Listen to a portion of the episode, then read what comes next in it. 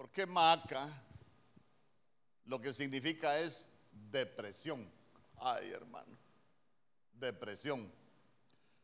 Y fíjese que, fíjese que no solo significa depresión, sino que esa palabra, esa palabra maaca, el origen dice que viene de, una palabra que se escribe presionar. Y presionar es como que, como que algo lo va apretando a uno, como que algo lo va estrujando a uno y que al final lo, lleva a, deprimirse. Eh, sabe que esa palabra maaca también, el origen de esa palabra dice que es manejar. Y manejar es como que hay situaciones en la vida, hermano, que, se vuelven eh, problemas en uno y sabe qué, como que, como que empiezan a gobernarnos como que de pronto no, no, nosotros no vamos por el camino por el cual nosotros queremos ir, sino que aquella situación se vuelve tan, tan grave en nosotros que ya quien nos gobierna y nos maneja y que nos lleva por donde nos quiere llevar, ese es, ese problema, digo yo, que, tan grave puede resultar, puede resultar, porque me llamaba mucho la atención, escuche bien, el origen de la palabra depresión en la Biblia también significa apretar. Y apretar es ejercer presión. Por eso es que, por eso es que la gente se llega a deprimir, mire, porque se ejerce esa presión que, ya no hay a qué hacer, que ya no hay para dónde, para dónde agarrar. Y me llamaba mucho la atención que también significa herir. ¿Por qué? Porque herir es cuando ya nos va causando daños, cuando la situación, hermano, se vuelve tan conflictiva para nosotros que, de pronto nos va causando daño, ya nos daña el alma, ya nos daña los sentimientos y de pronto nosotros comenzamos a, andar heridos. Pero vea usted que ese solo es el camino para llegar a la depresión. Pero ¿sabe qué me llamó la atención? Que esa palabra maca, también su origen significa, significa castrar. Y castrar es que nos imposibilita para dar frutos. Ay, hermano, como, como, como es algo que nos daña, como es algo que nos va presionando, como es algo que comienza a manejar nuestras vidas, como es algo que nos empieza a apretar, que nos va hiriendo, nos va dañando los sentimientos. Entonces, mire que al final nos va a dejar imposibilitados para dar, para dar frutos. Usted se va a dar cuenta que hay como muchas cosas que, se van, que se van muriendo en uno, hermano, y en vez de dar frutos, como que de pronto nos vamos, nos vamos secando. Entonces fíjese que, esa palabra maca también tiene su origen en, debilitar, como que de pronto uno va, va, perdiendo, va perdiendo las fuerzas. Y yo quiero hablar con usted algunos casos en la Biblia, porque fíjese que uno va, va entendiendo algunas formas de expresión que tiene la Biblia, por ejemplo. Y, dice ya en Primera de Corintios 11 que todo lo que aconteció quedó escrito como ejemplo para nosotros. Dice, conmigo. Entonces en jueces capítulo 16, verso 16, quiero que me acompañe. Porque yo le dije, Maaca significa presionar. Tal vez voy a hablar de un ángulo que nunca he hablado de. Voy a hablar de Sansón, algunas cosas hoy voy a, voy a llegar y si no termino lo voy a predicar la otra semana. ¿Por qué? Porque hay unos casos bien importantes que nosotros necesitamos estudiar. Mire lo que dice la Biblia. Y aconteció que, presionándole ella cada día con sus palabras e importunándole su alma, fue reducida, fue reducida a mortal angustia. Entonces, entonces, entonces, mire qué tremendo porque estamos hablando de, de Sansón. Usted ya conoce todo lo que, lo que representa Sansón. Yo creo que si le hago un examen, usted puede saber más de lo que yo sé de, de Sansón.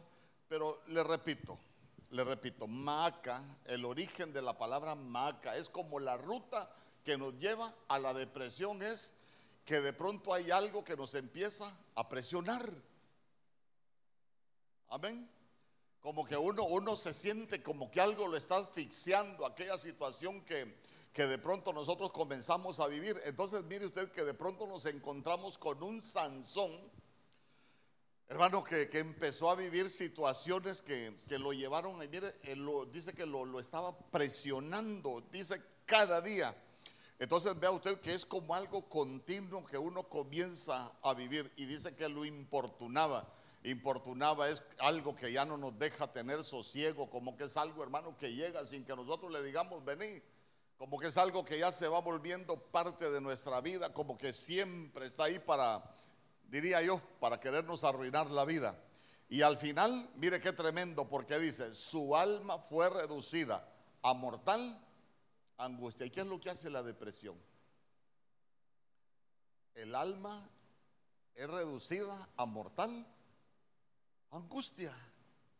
Entonces yo me lo llevé al final, me lo llevé al final, porque usted ya conoce todo lo que pasó después con Sansón. ¿Qué pasó con Sansón?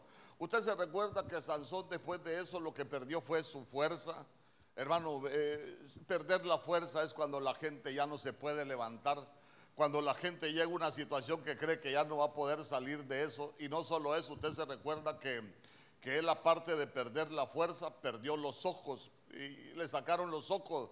Eh, por ya perder los ojos es perder la visión, uno va perdiendo la visión de la familia, uno va perdiendo la visión de la vida, de pronto como que se nos van acabando hasta los sueños y uno lo que tiene enfrente, hermano, es un, es un futuro pero incierto. ¿Y, dónde, dónde llegó Sansón?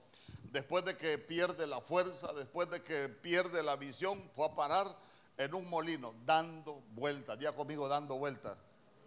Pero no dando vueltas sin parar alabando al Señor, sino que dar vueltas es que se recuerda que la semana pasada hablamos de las casas de la rutina. Dar vueltas es, hermano, que empezamos a vivir en un círculo, nuestra vida se vuelve un círculo, pero ¿sabe qué? Un círculo de, tristeza, de aquella presión con la cual nosotros vivimos, de, aquellas cosas que de pronto nos gobiernan, que nosotros vamos, vamos viviendo hasta sin, sin tener voluntad, como que de pronto nos vamos debilitando, como que de pronto nuestra, nuestra alma, mire usted, como que, como que reducida a, esa, a esa angustia que se vuelve que se vuelve desesperante.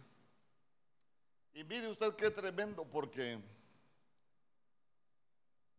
estando en ese estando en esa rutina dando vueltas Sansón, de ahí solo lo quitaron para que se muriera. Amén. Entonces hay detalles que que uno va aprendiendo de esto. Y mire lo que dice jueces capítulo 13, verso 25. Si usted ha leído crónica de una muerte anunciada, lo llevé al final para enseñarle todo el desarrollo hoy.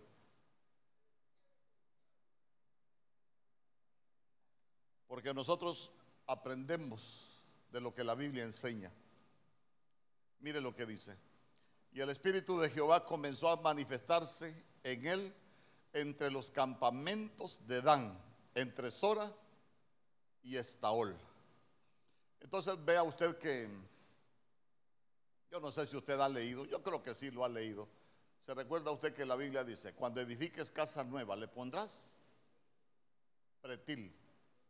Cuando edifiques casa nueva, le vas a poner pretil. Nosotros aquí estamos edificando casas nuevas. Dísame conmigo. No sé si me ayudan los servidores. Con el púlpito voy a predicar aquí abajo. Yo quiero estar abajo. Quiero estar quiero estar cerca hoy. Entonces, entonces mire, hablar de hablar de Sora y Estaúl, de Estaúl quiero, quiero que note algo.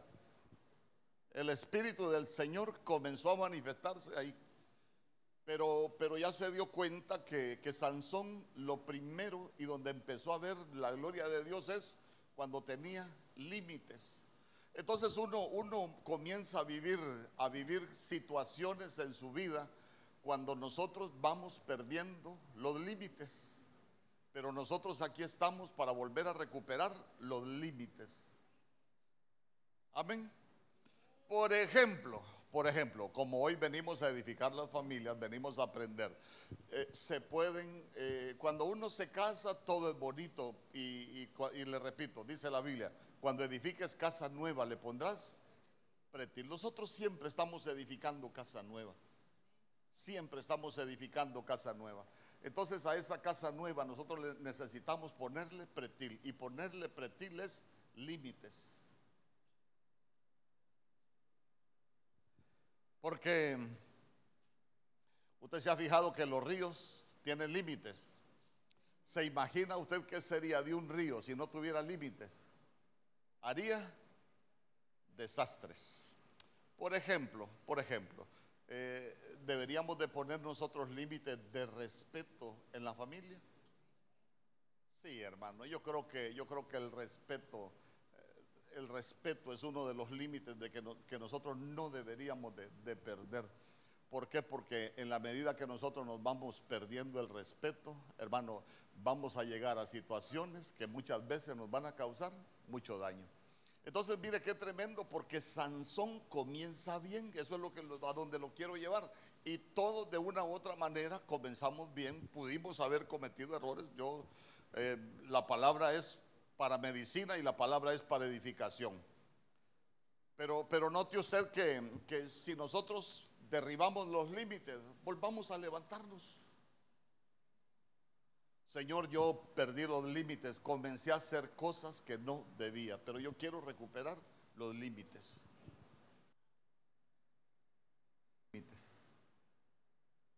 Amén.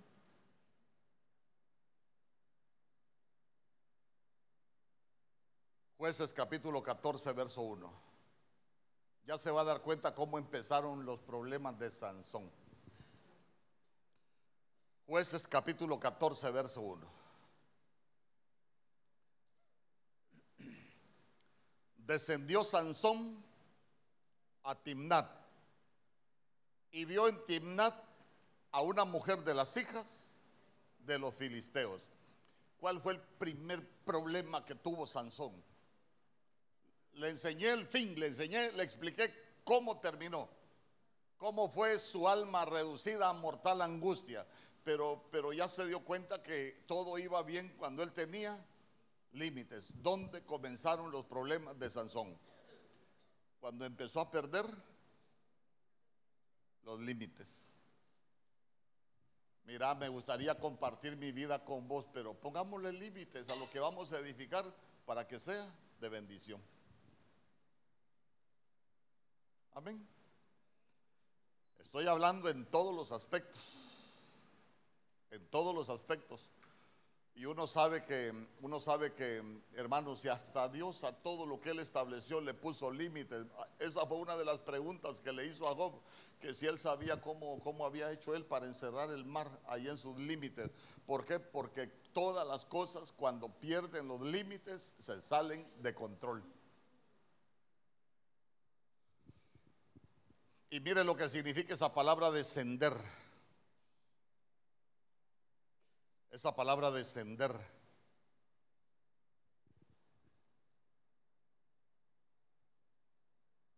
Es la 3381 del hebreo. ¿Qué es descender, hermano?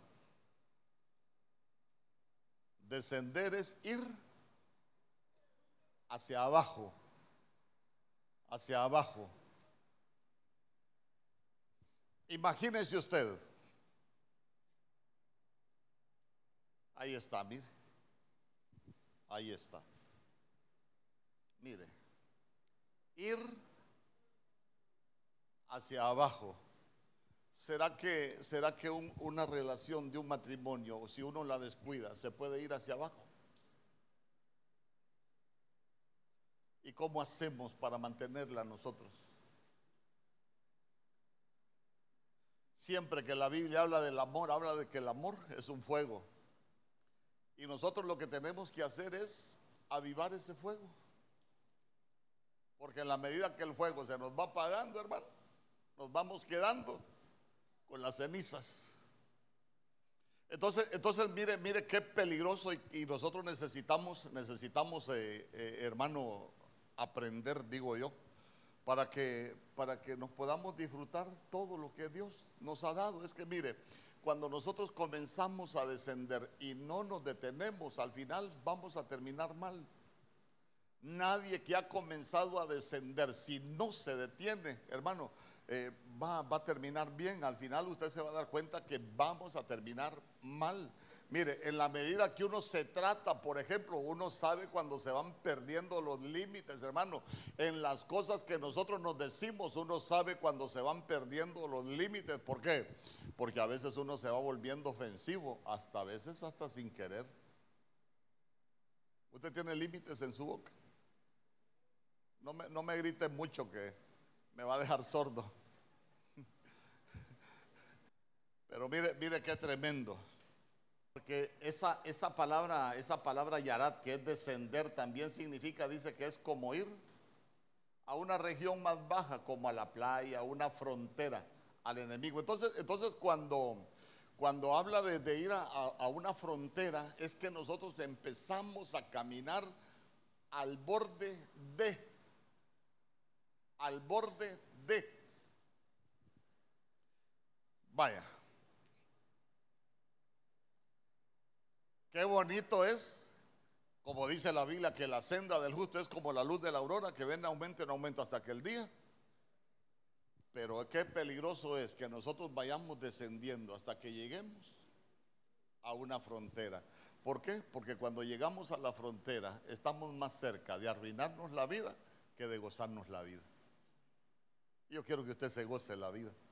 ¿Sabe por qué? Porque para mí hay cosas que, que no tienen sentido. ¿Sabe que hay cosas que yo he leído en la Biblia que para mí han sido impactantes. Por ejemplo, yo le he dicho, cuando llegó Jacob a, Egipto, que le, cuando ya le dijeron que José había, que, José estaba vivo, dice que su espíritu revivió. Y hermano, ¿y de qué, se había, de qué se había muerto él? De la depresión, de la tristeza. O sea que él llegó por la tristeza a ser como un vivo pero caminando, perdón, como un muerto caminando. Es más, de, los grandes remas de mi vida, cuando le preguntó Faraón, ¿cuántos son los años de tu vida? ¿Se recuerda lo que le contestó él? No le dijo, los años de mi vida son 130, le dijo, los años de mi peregrinación Ay, hermano, vivir como peregrino en esta tierra, yo creo que no tiene sentido. Nosotros tenemos que aprender a disfrutar lo que Dios nos ha dado. En el tiempo que Dios nos lo ha dado. Dice amén conmigo. No, no ver para atrás. No, para atrás ya no. Lo de atrás no sirve. Lo que Dios nos ha dado, lo que Dios nos está dando. Porque estamos de aquí donde yo le enseño para adelante. Dice amén conmigo. Entonces, entonces, entonces, mire qué tremendo porque, porque él dice, los años de mi peregrinación son 130. Y se recuerda lo que dijo después. Pocos y malos, hermano. 130 años, pocos y malos. Perdóneme, yo quiero que usted viva los años que va a vivir, pero que sean muchos y que sean buenos. Hermano, que, que sabe qué es que nosotros necesitamos entender que, el Señor tiene planes buenos para nosotros. Quienes los echamos a perder y los arruinamos somos nosotros mismos.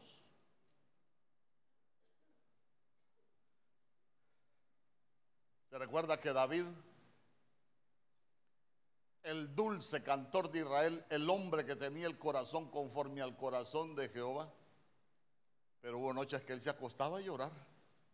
¿Y sabe qué decía él? He inundado mi cama o mi lecho con mis lágrimas. Y digo yo, ¿qué sentido tiene tener cama y acostarse a llorar? Cuando qué bonito, ay, que cómo añoro mi cama, porque cómo me relajo, cómo descanso en esta cama. Pero acostarse a llorar, hermano.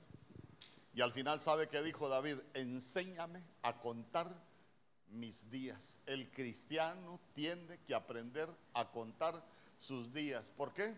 Porque la Biblia dice que el Señor prometió que nosotros íbamos a ser felices todos los días de nuestra vida. Entonces da la impresión de que los días que nosotros los... los, por eso es que Él dijo, enséñame a contar. Los días que me vayas a dar me los pueda disfrutar en paz, con bendición, hermano, que sabe qué? que nuestras familias sean esos huertos de donde brotan cosas cosas nuevas. Ay, hermano. Entonces, mire, voy a, voy a avanzar. ¿Por qué? Porque en el libro de, de ahí siempre jueces, capítulo 14, verso 5, hoy solo vamos a aprender de Sansón. A ese Sansón le hemos buscado por la figura de Cristo, le hemos, hermano, por todo lo que él hizo, pero hoy me lo quiero llevar por el lado de la depresión. Porque ¿cómo terminó Sansón? Hundido.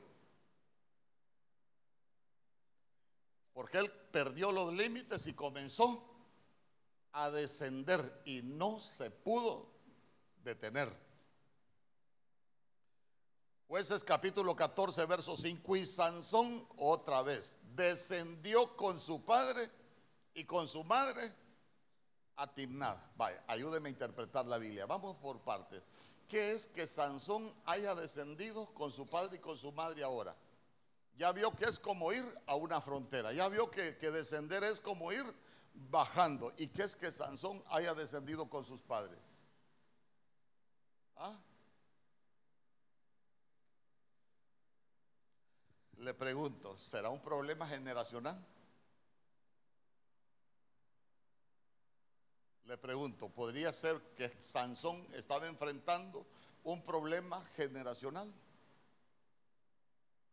A ver, ¿qué le dijo el ángel de Jehová a la mamá de Sansón? ¿Ah? Que no bebiera vino. ¿Y a qué camino descendió Sansón? Al, por el camino de Timnat. Y el camino de Timnat lo llevaba al valle de Sorek, al valle del vino. Entonces quiere decir que está, por eso, por eso mire qué tremendo.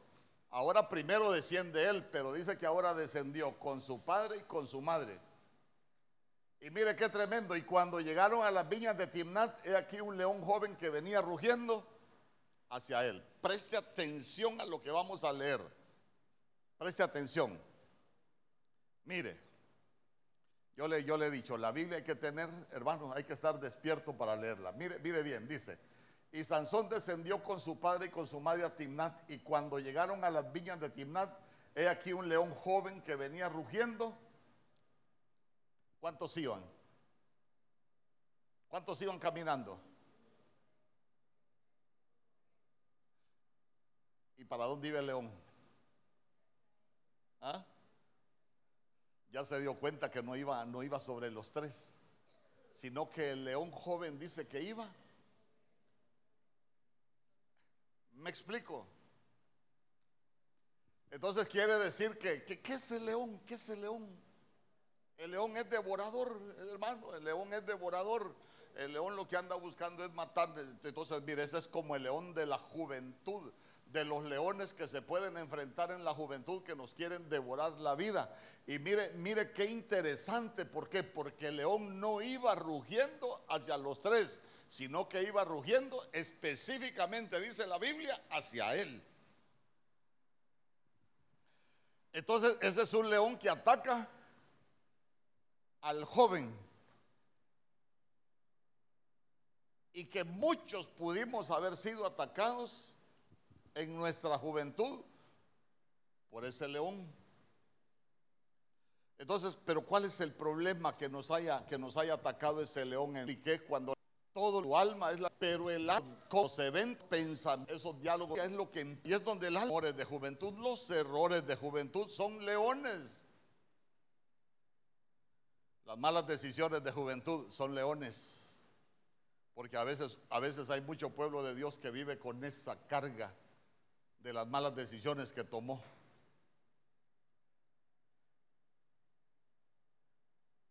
Pero nosotros estamos del lado del león de la tribu de Judá. ¿Cuántos dicen amén? Eh, hermano, que todos esos leones vayan desapareciendo de nuestra vida. Que, que el Señor nos pueda guardar de todos. Y mire, y mire qué tremendo. A mí lo que me impactaba es a mí lo que me impactaba es que ese león rugiendo, ese león venía rugiendo, pero, pero hacia él.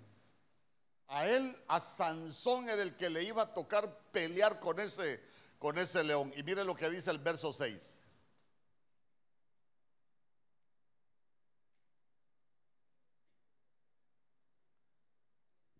Y el espíritu de Jehová vino sobre Sansón quien despedazó al león como quien despedaza a un cabrito sin tener nada en su mano. Y mire qué tremendo. Y no declaró ni a su padre ni a su madre lo que había hecho. Perdóneme. ¿Y con quién iba Sansón? ¿Ah? ¿Y qué pasó ahí?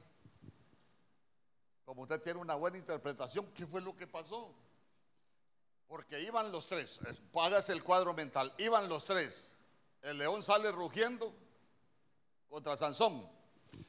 Ahora viene Sansón, pelea con el león, lo mata y dice que no se lo contó ni a su padre. Y no es que iban con él, pues. ¿Ah? Por eso es que le digo, mire,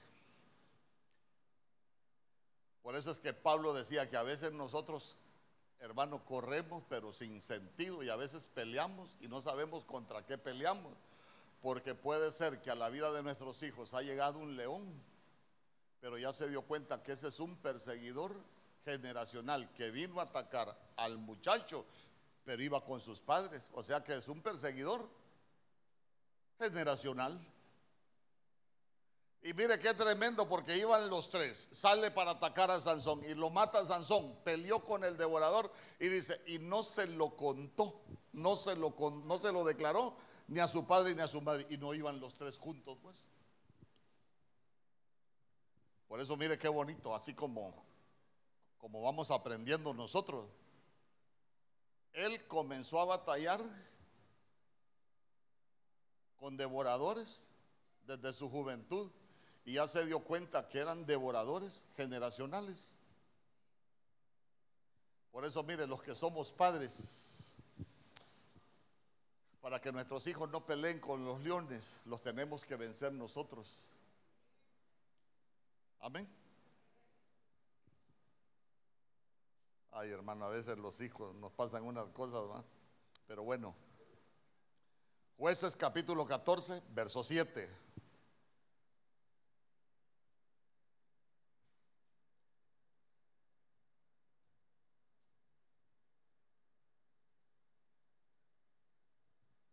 Descendió pues y habló a la mujer y ella agradó a Sansón. ¿Cuántas veces ha descendido Sansón ya? ¿Ah? ¿Lleva control cuántas veces ha descendido? Ah, no, tiene que estar atento. Pues si yo le pregunto, debería saber. A ver, ¿cuántas veces ha descendido Sansón? Aquel corito dice, tropecé de nuevo con la misma piedra, pero Sansón ya lleva tres descensos. Ya es tremendo. Hay 16, aquel grado puede ser que se hundió. Está hundiendo. Yo le dije, ya llevamos tres veces que descendió. ¿Cómo sabe uno que se va hundiendo? Hablando de la depresión, ¿cómo sabemos que nos vamos hundiendo? Le pregunto, eh, ¿podemos ir perdiendo la alegría? ¿Ah? Yo ya no tengo ganas de seguir con esto porque la verdad que ya no me parece. Entonces quiere decir que vamos descendiendo, descendiendo. Antes nos lo gozábamos, ahora ya no nos lo gozamos. Antes nos alegraba, ahora ya no nos alegra tanto. Entonces quiere decir que no vamos avanzando, vamos descendiendo. Y cada vez que vamos descendiendo, nos vamos hundiendo.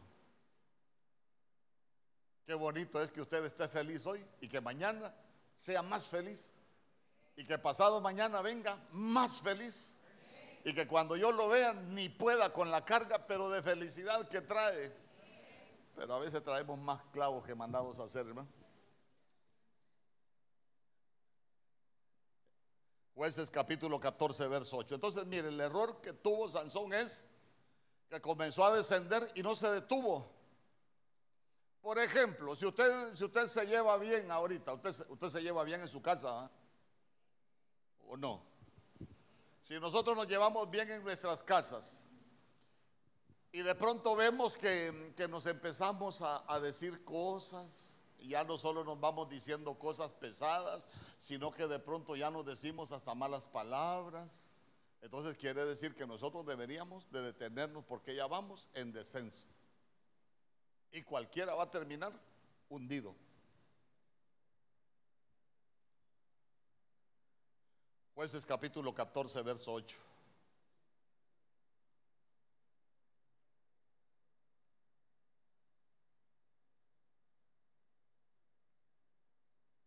Mire lo que dice. Estamos que ya descendió otra vez Sansón. Y mire lo que dice. Y volviendo después de algunos días para tomarla, se apartó del camino. Diga conmigo, se apartó del camino. ¿Quién es el camino? Cuando uno va descendiendo, el peor error que puede cometer es apartarse del camino. Hermano, cuesta cuesta mantenerse estando en el camino, cuesta más cuando uno se aparta del camino.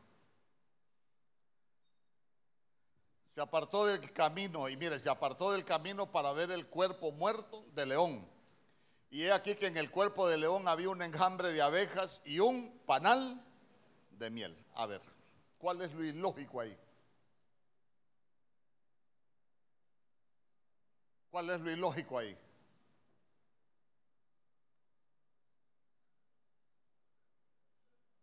Nadie ha enseñado nunca de las abejas, ni en una exposición, hermano. Ni hoy que hay países que están comprando abejas porque están desapareciendo y no hay polinización y esperan que eso colapse la producción en muchos países. A ver, ¿qué ilógico ve usted ahí? Yo, yo, si yo solo de Sansón le enseño, mejor, porque se lo quiero enseñar bien. ¿Ah? Usted sabe que hay insectos sucios y hay insectos limpios. Por ejemplo, la mosca, ¿cómo la clasificamos nosotros? Sucio. Se alimenta de la basura. ¿Y de qué se alimenta la abeja? De lo que la abeja flor. ¿Por dónde vamos? Y, la abeja no es un libro de nos lo puede abrir. Carne podrida. Pero ya se dio cuenta de que de que ese cadáver de león tenía un enjambre de abejas. Y no solo eso, tenía un panal de miel. Entonces vamos. ¿Qué es o qué representa para nosotros que del cadáver de león haya miel para uno?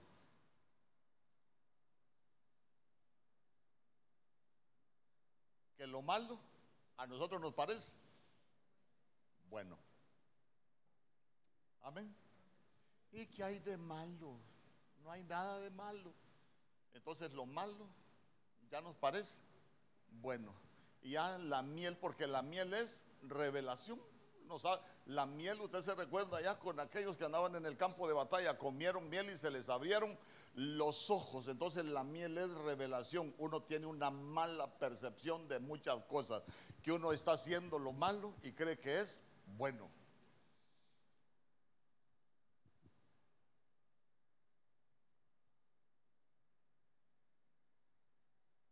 Porque todos tenemos el pretexto correcto para hacer las cosas. Verso 9. Y tomándolo en sus manos, se fue comiéndolo, volvió al camino el bandido. Se recuerda que el Señor dijo, hoy hay algunos que han venido con sus ropas sucias. Entonces, entonces ya aquí agarró lo malo y volvió al camino, pero ya traía algo malo en sus manos. Amén. Sigamos. Y cuando alcanzó a su padre y a su madre, le dio también a ellos que comiesen. Mas no les descubrió que había tomado aquella miel del cuerpo de león. Ya conmigo, lo bueno es bueno y lo malo es malo.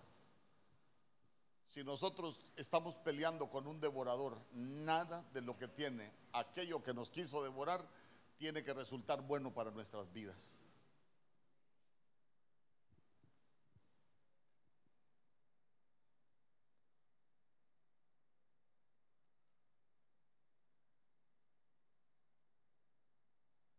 Jueces capítulo 14, verso 19. Me voy a adelantar un poquito.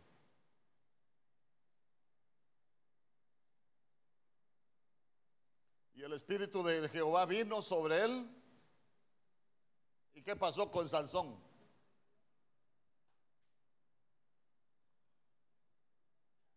¿Qué pasó de nuevo con Sansón? Hermano, ese Sansón cada día se hundía. Mire qué tremendo. Y el Espíritu de Jehová vino sobre él y descendió a Ascalón y mató a 30 hombres de ellos, tomando sus despojos. Dio las mudas de vestidos a los que habían explicado el enigma y encendido en enojo se volvió a la casa de su padre. ¿Qué errores cometió Sansón ahí? Ayúdenme usted a predicar. Nosotros fuimos a una iglesia que hasta micrófono tienen ahí para preguntarle a la gente. ¿Qué piensa usted? ¿Cuáles, ¿Qué errores cometió Sansón? De nuevo descendió. O sea que iba en picada libre. ¿Ah? Mire, 30 es número de responsabilidad, 30 es número de sacerdocio, pero ahí mató a 30 hombres. O sea, ya tiene otro sentido la Biblia. ¿Y, qué otra cosa ve usted que, hizo mal Sansón ahí? Tomar despojos en la botín con los enemigos que Dios nos después el problema. ¿Se recuerda de Acán? ¿Cuál fue el problema de Acán? Cuando fueron a Jericó, él recogió despojos y los escondió en su casa. ¿Y a dónde lo llevaron por culpa de los despojos? Lo llevaron al valle de Acor. Y Acor lo que significa es problema, Acor lo que significa es dificultad. Y en ese valle se murió su familia. En ese valle fue destruida completamente su familia. En el valle de Acor, en el valle de los problemas. No recoja despojos. nosotros vamos a recoger botín. Vamos a recoger cosas que van a ser de bendición para nuestras vidas. Dísame conmigo. Hermano, es que mire, es que mire, a veces uno, uno, uno puede volverse recogedor de despojos. A ver, ¿cómo se puede volver recogedor de despojos uno? Cuando alguien te maltrata y te pisotea y, uno cree que, está bien eso, fíjese. ¿Por qué? Porque, mire, yo vi a alguien eh, en un canal de televisión una vez que ¿Te acordás, amor? Que estábamos viendo un programa y, estaban hablando de la, violencia en el matrimonio. Yo me recuerdo que la sierva andaba con el pelo así, tapándose un lado de la cara. Aquí en Choluteca, hermano. No vaya a pensar usted que, que fue en Nibiru, ni en otro planeta, aquí. Y estaban hablando de la violencia familiar y dice, ¿te acordás, amor? Le dice, cuando me, cuando me hiciste esta cicatriz, le dice. Pero la verdad que yo me la merecía, mi amor, le dijo. Hermano. Pero si la Biblia dice que el Señor nos llamó a paz. Pero si la Biblia dice que la familia es como el huerto, donde brota cosas buenas, ¿y usted cree que es cosa buena que le revienten la frente a una mujer? O que le revienten el alma con el maltrato. Eso no es ningún botín, eso es despojo. Nosotros estamos para recoger botín, cosas buenas cosas que son de bendición para nuestra vida, no cosas que nos van a llevar a la destrucción. ¿Cuántos dicen amén? Ya conmigo, nosotros no vamos a recoger despojos. Los despojos los vamos a dejar. Vamos a recoger cosas buenas para que nuestras familias sean bendecidas. ¿Cuántos dicen amén? Denle una ofrenda de palmas al rey.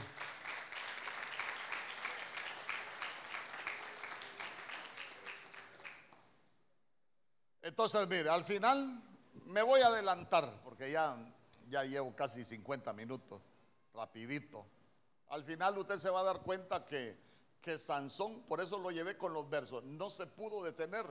Fue descendiendo, fue descendiendo, fue descendiendo, fue descendiendo, hasta que su alma fue reducida a mortal angustia. Nunca se detuvo.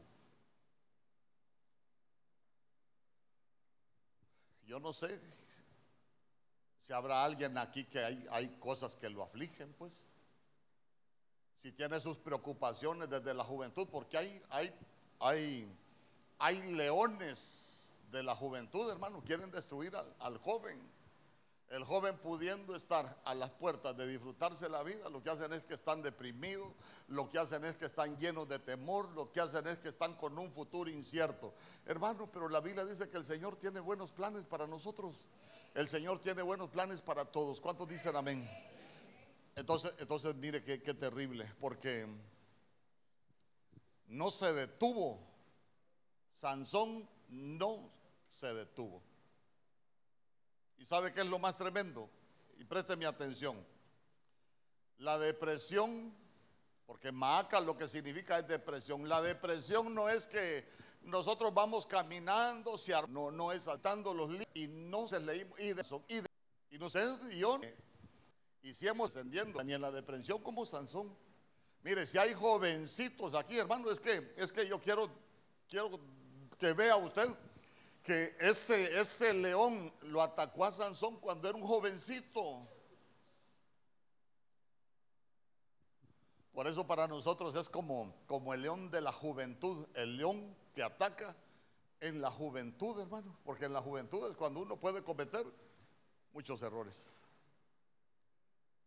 Entonces le repito, nadie, nadie, la depresión no es un hueco que ahí está y uno llega y cae, no, nosotros vamos descendiendo. Si alguien sabe que se ha ido entristeciendo, hermano, ahí cada día, cada día, cada día, se ha ido, los temores han ido incrementando, va camino a la destrucción, va camino a la depresión, va camino al, al hueco.